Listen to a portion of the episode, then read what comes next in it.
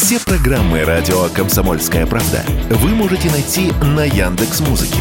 Ищите раздел вашей любимой передачи и подписывайтесь, чтобы не пропустить новый выпуск. Радио КП на Яндекс Музыке. Это удобно, просто и всегда интересно.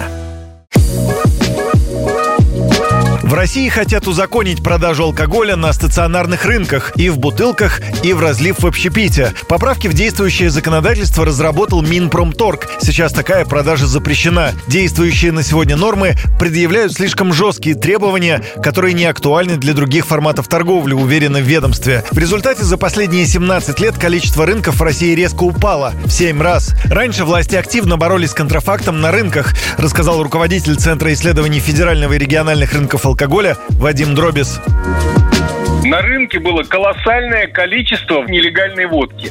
До 2010 года вся нелегальная водка и вся суррогатная продукция продавалась исключительно в легальных розничных точках. До 2010 года. Вот потом уже государство продумало определенные методы и системы борьбы и вытеснило к 2016 году, а точнее внедрением системы ЕГАИС в легальной розничной торговле э, в 2016 году вся нелегальная продукция была изгнана из легальной розницы. Сегодня все магазины, все торговые точки, которые легально продают продукцию, там нет ни нелегальной, ни контрафактной, никакой другой продукции.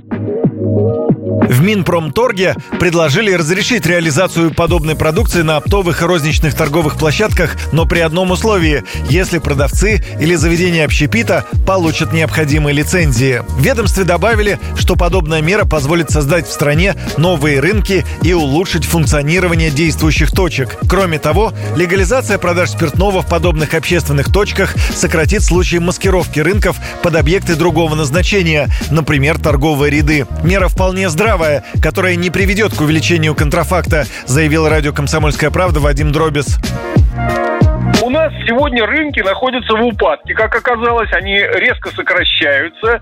Сокращается число этих торговых площадок. Поэтому вполне логично было бы дать возможность торговым объектам на рынках, которые получат лицензии, которые будут работать в системе ЕГАИС абсолютно легально, продавать легальную продукцию, ну, повышая экономическую какую-то, так сказать, дополнительную выгоду вот ярмарочной торговли. Это будет просто перераспределение продукции и денег в целях поддержки рынков, которые работают в городской и сельской местности.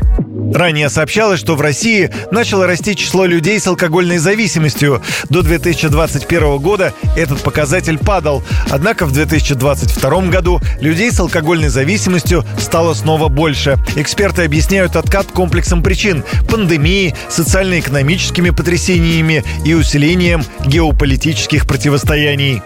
Юрий Кораблев, Радио КП.